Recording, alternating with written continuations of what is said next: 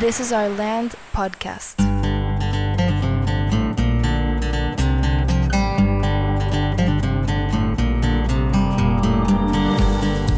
Esto es This is Our Land podcast y en este episodio tenemos a dos invitados. Tenemos a Nicolás Villarreal, Muy buenas tardes. Somo, y Orión Guzmán, Hola, buenas tardes. que pues también forman parte de esta generación que se acaba de graduar y queremos platicar con ustedes sobre su experiencia de esos tres años. Con, con enfoques quizá un poco, un poco diferentes. A lo mejor el enfoque lo puedes platicar tú, Wale.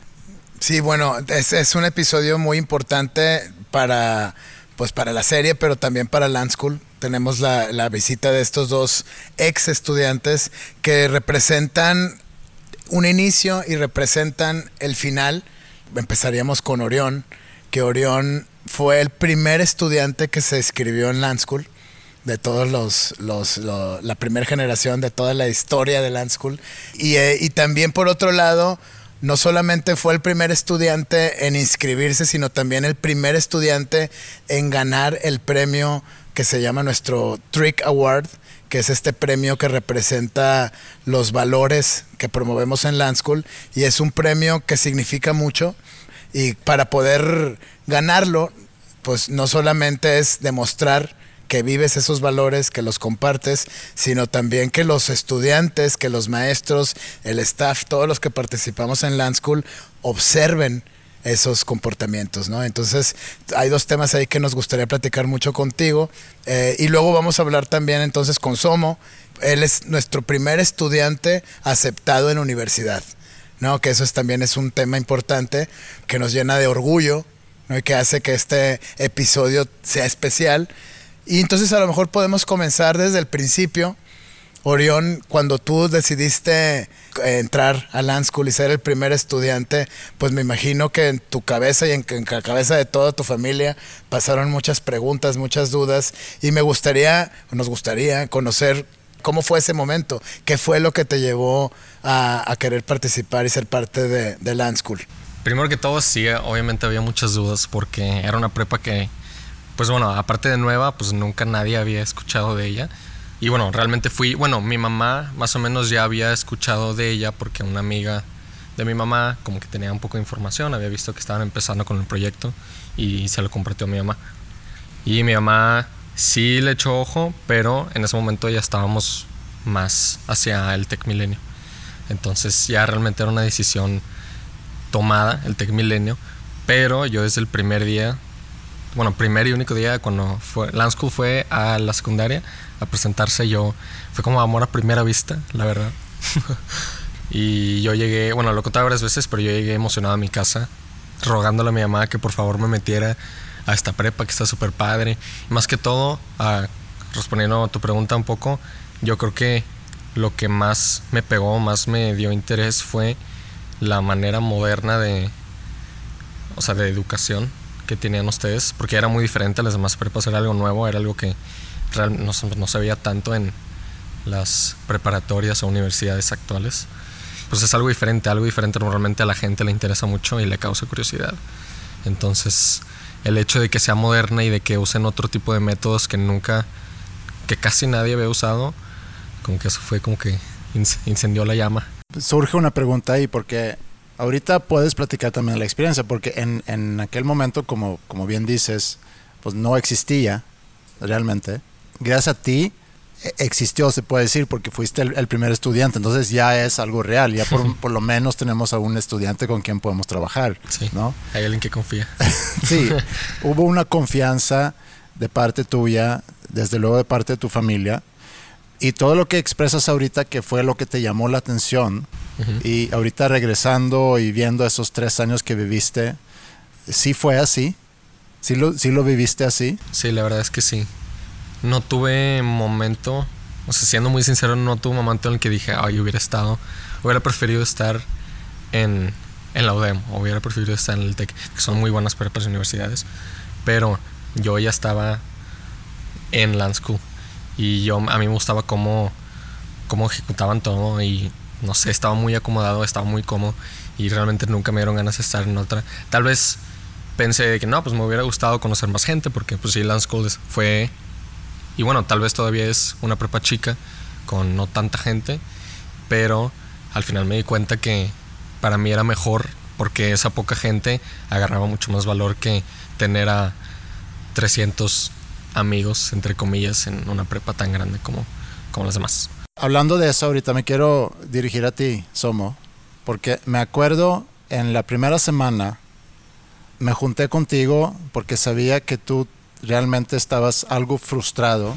Sí. Porque tú querías entrar a otra prepa y por X o Y no pudiste entrar a esa prepa.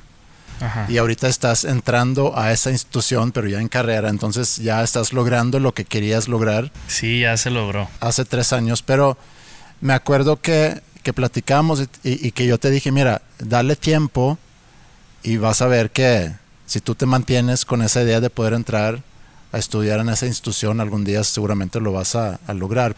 Pero si Orión lo tenía muy claro, tú evidentemente no lo tenías tan claro, ¿cómo te fuimos ganando aquí en Land School? Yo lo vi como de que, ay, pues podría estar un ratillo aquí y luego ya si me empieza a ir bien, subo mis calificaciones, podría cambiarme institución. Pero creo que meterme a Land School fue, o sea, puede sonar algo cliché, pero siento que no sería la persona que soy ahorita si nunca hubiera tomado esta decisión. Y siento que, pues gracias a, al terminar el transcurso de mi prepa, en, esta prepa, me ayudó a, porque me gustó mucho su enfoque, que sentí que, en diferencia a las otras prepas, ustedes tenían un enfoque más hacia los estudiantes y en desarrollarlos como personas. Y siento que eso, pues ayudó a todos, en especial a mí, a encontrarme a mí mismo y saber qué ciertas áreas de oportunidad tenía y siento que eso fue la mejor decisión que he tomado en mi vida, ser integrado a Land School. En todo este proceso, pues obviamente fuiste cambiando poco a poco la, tu manera de pensar al ir viendo Sí. eh, ya en la práctica, ¿no? Ya conociendo a tus maestros, tomando las clases. ¿Recuerdas qué cosas fueron las que te, digamos, esos 20 que te van cayendo? ¿Recuerdas alguno que te haya dicho, ya, ya entendí, ahora sí? porque notamos, notamos que al principio tu actitud era completamente distinta y de pronto diste un cambio que obviamente tiene que, viene también con la madurez, ¿no? ¿Encuentras tú algo ahí que, que te haya llamado la atención y que te haya caído como un gran 20? Sí, claro, en especial con ustedes dos, más que nada fue la forma en cómo nos trataban.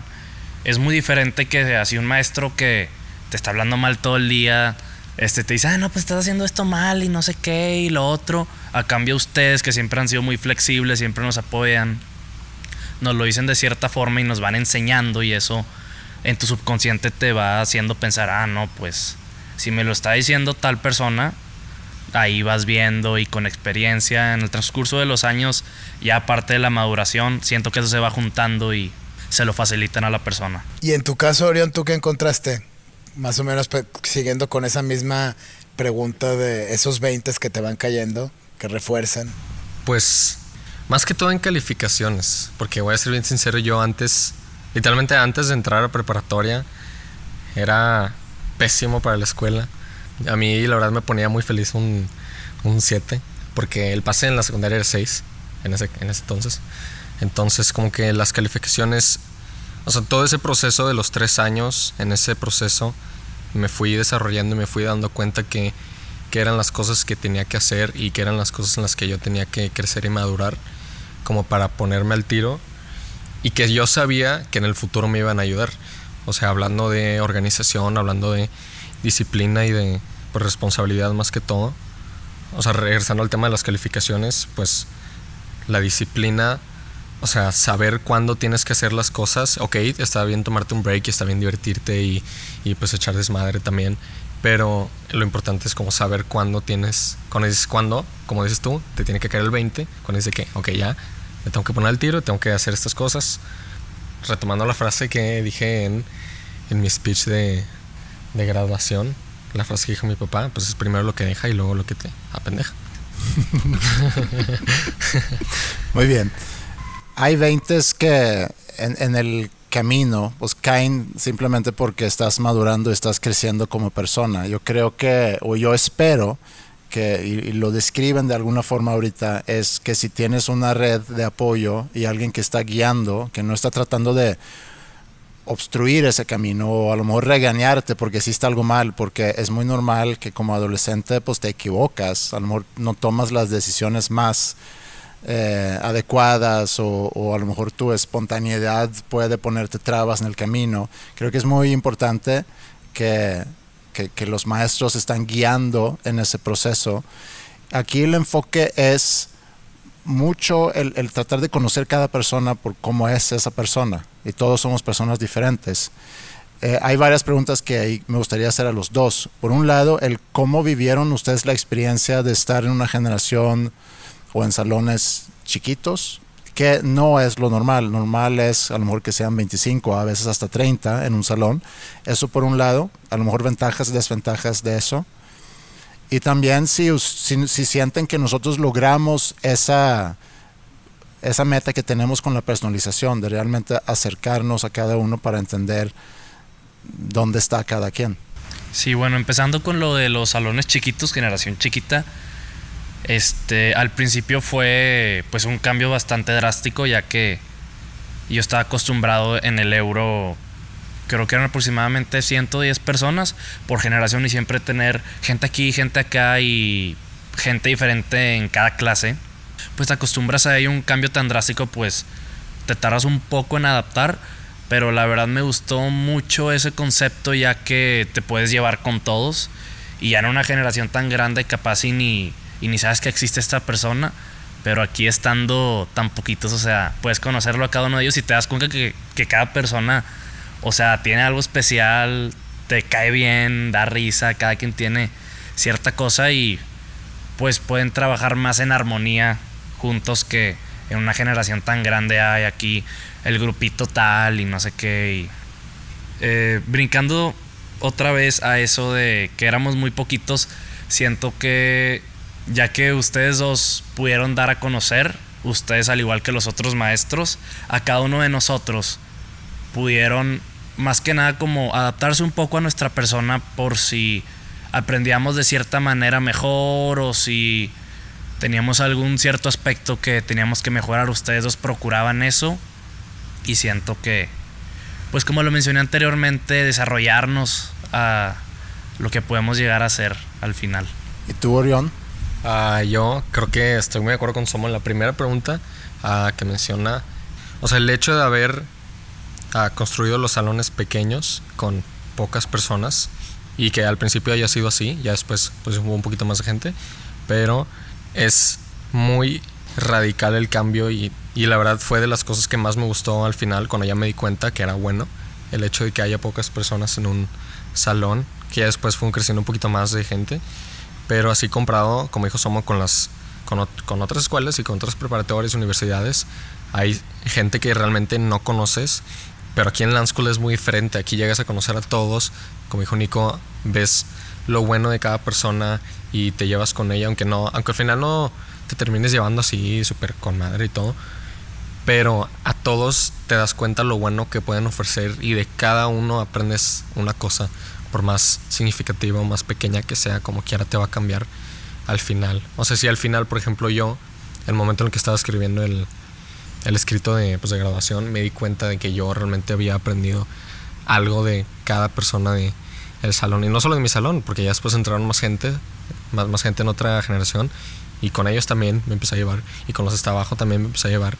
Y de cada quien aprendí algo. Y cada quien como que me dejó algo marcado. Aunque algunos ya los conocía antes, algunos no. Pero cada quien dejó como su, su huella en mí. Y siento que eso es lo padre de tener un salón con pocas personas. Al final sí causó un impacto muy grande y estoy seguro que si no hubiera pasado eso, que si Land School hubiera sido una prepa con 30 personas en un salón y en la generación 200, no hubiera aprendido tanto porque yo me llevaría con 6 personas máximo. O sea, yo sería mi grupo, como dijo Somo, yo sería mi grupito y habría 15 grupitos en una generación. O sea, el grupo de los que van a tal, de los que no sé qué, de los no sé qué. Así hubo grupitos en School, pero no ese tipo de grupitos. con que grupitos, pero al final todos somos un grupo y todos nos llevamos bien. Lo que dices para mí es muy, es muy gratificante y muy importante y quiero detenerme un poquito ahí porque en, en un escenario normal, digamos, donde tú llegas, hay ciertas cosas que te unen con otras personas, ¿no? El, el interés por la música, el interés por el deporte, Sí, el interés por lo que sea. Aquí lo que los unió no es era el deporte ni la música ni la moda ni era el que estaban aquí juntos Ajá. que se me hace bien padre porque obviamente que todos entraron aquí con intereses diferentes siendo personas muy diferentes con, con diferentes expectativas con diferentes habilidades con diferentes necesidades pero se, se unieron por el hecho de estar aquí eso es lo que esa es mi interpretación Sí, exactamente. Retomando la idea, la segunda pregunta que te, que te hizo Andrea sobre la personalización, ¿qué piensas? ¿Crees que se logró? ¿Cómo, ¿Cómo definirías tú ese concepto de la personalización? ¿Cómo lo viviste tú? Yo creo que sí se logró. La verdad lo viví mucho. O sea, es que el punto de que hayan tenido ese tipo de personalización hizo que esta prepa sea como única a todas las demás. Ah, aparte de muchísimas cosas. O sea, volviendo a hablar de, de que son pocas personas, del método que tienen de aprender. Pero creo que ese tipo de personalización, al final de esa aprendí muchísimas cosas y al final creo, o sea, me di cuenta que realmente me construyó como persona. Si tal vez no hubieran tenido esa idea, yo no hubiera tenido la mentalidad que tengo ahorita y yo no hubiera tenido la manera de hacer o ver las cosas que tengo ahorita. Con que ese tipo de cosas me desarrollaron un tipo de disciplina y como di- dije hace un momento, o sea, responsabilidad y madurez. Y durante esos tres años descubriste o sientes que descubriste algo sobre ti descubrí que, aunque siempre supe que soy capaz de lo que me pueda proponer, por más veces que se me olvidaba y por más veces que echaba flojera y no estaba motivado, al final yo hacía cosas que, ah, muchísimas cosas que me comprobaban a mí que sí podía hacer eso. Por ejemplo, en el, en el speech de graduación mencioné que a mucha gente, o sea, yo lo noté, incluyéndome a mí, con que iba un momento en el que nos iba mal en una materia y lo decíamos de que no, pues nos va a súper mal, no vamos a pasar el semestre, no voy a estudiar la carrera que quiero, tener el trabajo que quiero, ser exitoso y así. Pero en ese momento que yo estaba dando ese speech, o sea, yo me estaba dando cuenta y todos estaban dando cuenta que realmente lo acaban de lograr. y hablando de, de los valores siendo tú el, el ganador del primer Trick Award El trickster. bueno pero somos tú fuiste el primer aceptado a, a universidad Sí, entonces yo soy el más fregón aquí. oye platícanos para empezar qué es Trick Trick. Pues trick es un, es un conjunto de palabras, un conjunto de valores que significa, bueno, cada letra significa algo. La T es de trust, de confianza, la R es de respeto, la I es de independence, la C es de colaboración y la K es de kindness, de amabilidad. Entonces yo creo que me considero una persona como que muy neutra. Nico Casado me lo dijo hace poco, que me considera él una persona muy neutra. Y la verdad, como que me pegó, aunque ya sabía, dije de que, ay, güey, de que sí es cierto. O sea, soy una persona muy neutra que creo que tal vez soy muy relajado a esas situaciones. Me gusta ser amable con las personas. O sea, yo siento que por más que una persona sea grosera o me haga daño, me hable mal o así, yo como que nunca voy a dejar de, de ser amable con las personas. Yo quiero recalcar en, en eso que mencionaste. Eres de las pocas personas con, la que, con las cuales he estado que al estar contigo puedo decir ya sea cualquier broma, ser mí mismo y no me voy a sentir juzgado. Siento que eres una persona a la cual le puedes agarrar confianza muy rápido. Creo que también hablo por Fabián, hablo por Diek, hablo por los demás. O sea, eres un humano ejemplar, Orión. Felicidades. Gracias, gracias.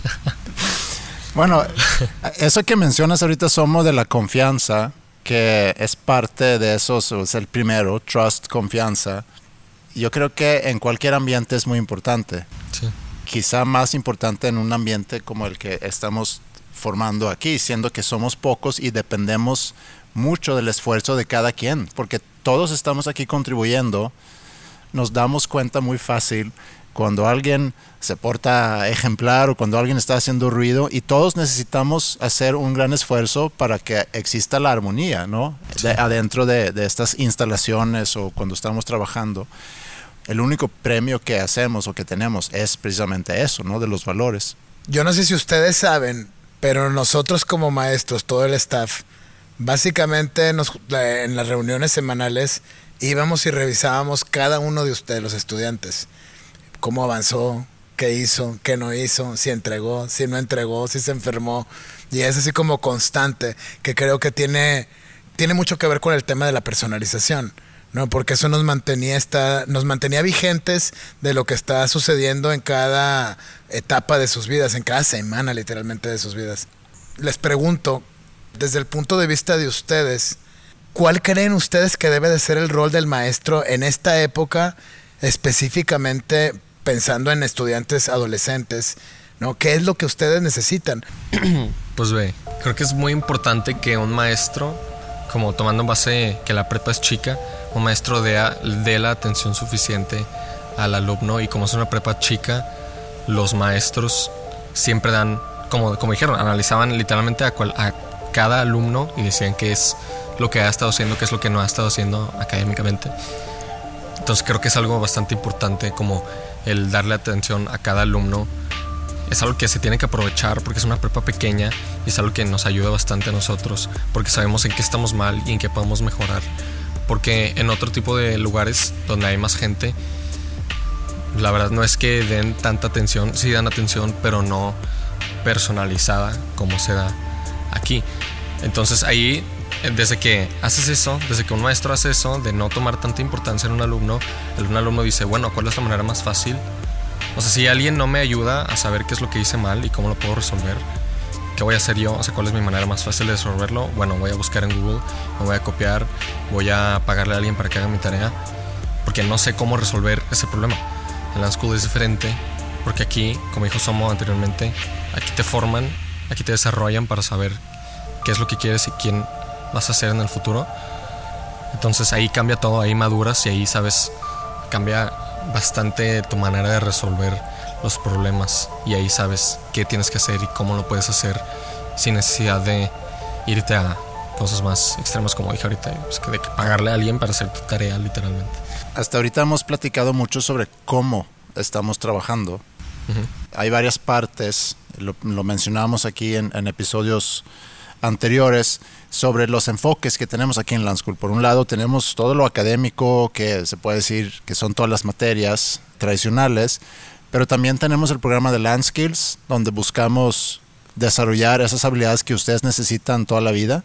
Y también tenemos el programa de mentoring. No sé, tú Somo que puedes platicar de esos dos programas, cómo los viviste, crees que te hayan servido, qué cambiarías. Este sí, sí me sirvió. Primero tuve mentoring contigo, luego con Miss Gaby a corto plazo y luego regresé contigo. Este me ayudaba más que nada mucho a saber administrarme, porque veía ciertas cosas que, por ejemplo, y también los, ¿cómo se le puede decir? Surveys. Ajá, las autoevaluaciones. A las autoevaluaciones. Y que pues me, me ayudabas a calificarme a mí mismo y gracias a ello me podrías me podías ayudar a definir cuáles eran mis áreas de oportunidad como persona, ya sean académicas o no académicas. Digo, también tus fortalezas. Ah, claro, que son inmensas. Este, sí, sí me sirvió mucho y lo disfrutaba todavía más. No lo sentía porque he ido muchas veces de chiquito, tipo a, ya sea con psiquiatras, psicólogos, lo que sea. Con cada vez que hablaba con usted se sentía más como, como si estuviera hablando más con un amigo, ya que ustedes estaban a nuestra disposición y eso hacía que hubiera una relación más como amigos que maestros. Y eso me gustaba mucho a mí. Yo creo que de las cosas que más me quedé fue con el mentoring. Igual yo primero tuve con Tío Andrés, después tuve con Miss Gaby y después con Paulino. No fue tan diferente, pero el punto es que al final no los vi tanto como maestros y aparte que también los vi como amigos, obviamente. Fue como más los mis coaches de, de mi vida de esos tres años que estuve en Land School y de los años siguientes La verdad, porque yo en- dentro de esos tres años yo me estuve familiarizando mucho e interesando mucho por el concepto de coaching, de tener alguien, de tener un coach, tú, de alguien que te, bueno, pues no que te dijera cómo hacer las cosas, pero como dijo Somo, que te enseñara tus áreas de oportunidad y las cosas que realmente puedes hacer y que tal vez tú no te das cuenta. Yo creo que tener un coach es de las mejores cosas que alguien puede tener, aparte de un psicólogo, de terapeuta, lo que sea. Creo que coaching es de las cosas más importantes y te ayuda muchísimo a tu desarrollo personal y a madurar y a ver las cosas diferente y a ver a la gente diferente también. El coaching fue de las cosas que más me ayudó. Y Land Skills, ese enfoque de, de ayudarles a, a desarrollar esas habilidades que, que a lo mejor no se ven en las materias tradicionales en un plan de estudios. Sí, yo creo que Land Skills también, creo que esas dos cosas fueron las que más impactaron, porque Land Skills al, cabo es un- al final es una materia que, que casi ningún otro lugar tiene. O sea, aquí, o sea, no, en, en ningún lugar te enseñan cómo cambiar una llanta. Yo conozco muchos casos de amigos de otras preparatorias que se les ha ponchado la llanta y no han podido cambiarla y conozco tres casos de puros de Land School que la pudieron cambiar solo, incluyéndome a mí. Te, te iba a decir ahorita a ti, Orión, cuando, cuando dijiste eso, que puede ser una gran diferencia, porque si tú estás en, en donde estés y se te poncha una llanta, el poder cambiar la llanta o no poder cambiar la llanta es una gran diferencia. Si vas, si te vas de, bueno, ahorita que somos adolescentes y así mucho de road trip y así, que a Vallarta y que no sé qué. Si vas ahí y se te poncha una llanta, estoy seguro que de ocho personas que van en el carro, si acaso una o dos van a saber cómo cambiar la llanta. Y lo bueno de estar en Land School es que tú eres quien va a saber cómo cambiar la llanta. Y no solo es cambiar la llanta, o sea, nos enseñaron muchísimas cosas que también creo que es súper importante y que también lo estuve practicando durante estos tres, tres años, como slash parte de mindfulness y la meditación, que creo que es algo muy, muy fuerte, algo que te puede relajar en cuestión de minutos o hasta segundos que empiezas desde saber cómo controlar tu respiración y de cómo relajar tus pensamientos y de cómo no dejar, cómo hacer un escudo en tu cabeza y no dejar que los malos pensamientos entren a ti y que te afecten. Qué padre. Vamos cerrando y antes de, de terminar y casi ya acercándonos a la conclusión de este episodio, me gustaría escuchar ahora ya, una vez que ya están graduados, ¿qué sigue para ustedes? Para mí yo creo que va a tener que hacer echarle muchas ganas en la carrera, este, dar lo mejor de mí y a ver si ya ahí me sale alguna oportunidad, ya sea negocios, algo de empresas, yo qué sé. O sea, ahorita estoy, estoy, este, previendo mi futuro y no, no está abierto a, a mi imaginación, no sé la verdad. ¿Qué puedo hacer? Creo que lo más que puedo hacer por mí mismo es echarle muchísimas ganas. Yo creo que tal vez yo tengo esa situación un poco más complicada, aunque sé un poco a largo plazo, como a, me- a medio plazo, vamos a poner, qué es en lo que me voy a involucrar y qué voy a terminar haciendo. Ahorita, digo, tal vez lo veo un poco difícil porque, pues, no sé, es una situación en la que no sé en qué parte de México voy a estudiar, si voy a estudiar en Monterrey, si voy a estudiar en, en Ciudad de México, ya que me quiero guiar más a la actuación. Y no es por criticar de mala manera la actuación de Monterrey, pero no es algo que me encanta y no es algo que me gustaría empezar con. Entonces me gustaría empezar algo un poquito más, como de base, algo más grande, algo más adecuado, que sería la Ciudad de México. Pero pues hay muchos factores, me tendría que ir a vivir a Ciudad de México y es un tema muy largo. Aunque sí está un poco complicado, ten- yo creo que tengo el tiempo suficiente. Tal vez voy atrasado porque como Somo fue el primero en, en inscribirse a una universidad, probablemente yo sea el último en inscribirme en una. digo, no lo digo de mala manera, pero sé que no tengo prisa, pero tampoco voy a echar flojera sin hacer nada. Sé que mínimo en el tiempo en el que tengo libre de vacaciones o si me vaya a tomar un semestre o un año, mínimo lo voy a aprovechar al 100 a aprender algo nuevo. O si me voy a estudiar actuación, pues me meto a clases de actuación, o me meto a clases de cocina, o me meto a, hacer ejercicio, o aprender otro idioma, o aprender otra habilidad que me va a ayudar más arriba, como, no sé, cosas ya bien acá, como cómo invertir y cómo, eh, pues esas cosas. Creo que voy a, sé aprovechar mi tiempo y creo que lo haré de manera adecuada. Pues muy bien. Muchas gracias a los dos por participar en este episodio y sobre todo por estar con nosotros estos tres años en Land School. Gracias a ustedes. El gusto fue mío, Andrés.